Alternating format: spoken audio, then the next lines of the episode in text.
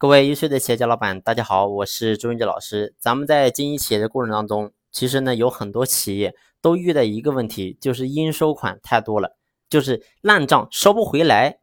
那这个问题我们该怎么解决呢？其实我们在聊这个问题怎么解决之前，我们也一定要明白这个问题是怎么产生的。其实这个问题怎么产生的，我说最重要还是在于咱们老板个人，这是你的选择。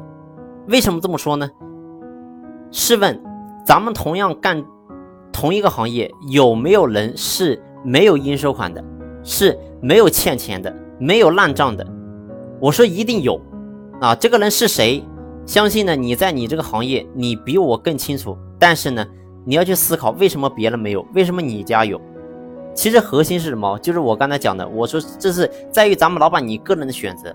因为什么？因为你总觉得现在市场的压力竞争这么大。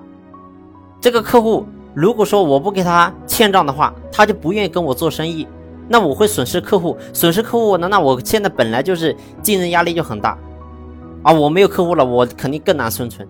其实呢，你会发现你这个思维点是有非常严重的问题的。为什么这么讲呢？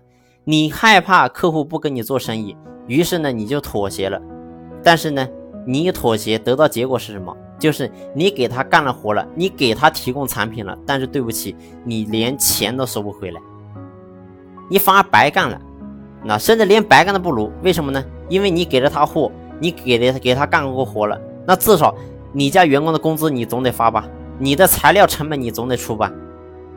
但是呢，对不起，你看似好像说营业额是高了，但是呢，最后你会发现你别人欠了你一屁股的债。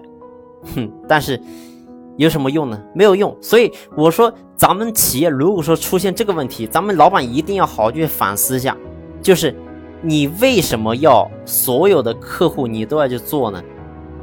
所以不是所有人都要去做，为什么呢？因为我一再强调，我说凡是一个客户他要求说要有应收款，要有账期，代表什么？代表我说这个客户本身就不是优质客户。但凡是优质点的客户。你会发现有哪个客户是这样的提的呢？所以咱们一定要明白咱们的原则是什么，不要轻易去妥协。一旦你妥协，对不起，你会受伤的更严重啊！永远受伤的都是你自己，没人会受伤。这是咱们老板个人选择。其实真正你会发现，当你放弃这部分客户的时候，你自然你会发现，好像也有新的客户愿意给你做生意。那并不是说你缺了他们啊，你的企业就赚不了。不是这么回事的，这都是你想象当中的。因为呢，我遇到过太多的企业啊，他们之前呢都有这个应收款的问题，但是呢，我说你无论怎么样，你忍痛割爱，你都必须把这门客户给抛弃。那他当时呢，然后都不愿意，那但是呢，后面没办法了，迫不得已了，后来呢就放弃这部分客户。但是呢，哎，好像放弃这部分客户之后，自己的企业呢并没有因此。而破产而倒闭，反而呢，企业变得很轻松啊！因为什么？因为都是现结啊！所以这个一定要想办法，咱们一定要转变自己的观念。如果你的这这个观念你转变不了，我说你企业你很难去发展的。因为什么？因为你的现金流受影响，最后呢，你会发现你是被别人掐着脖子走的。那你告诉我，你企业怎么发展呢？你很难发展的，很难出头的啊！所以记住。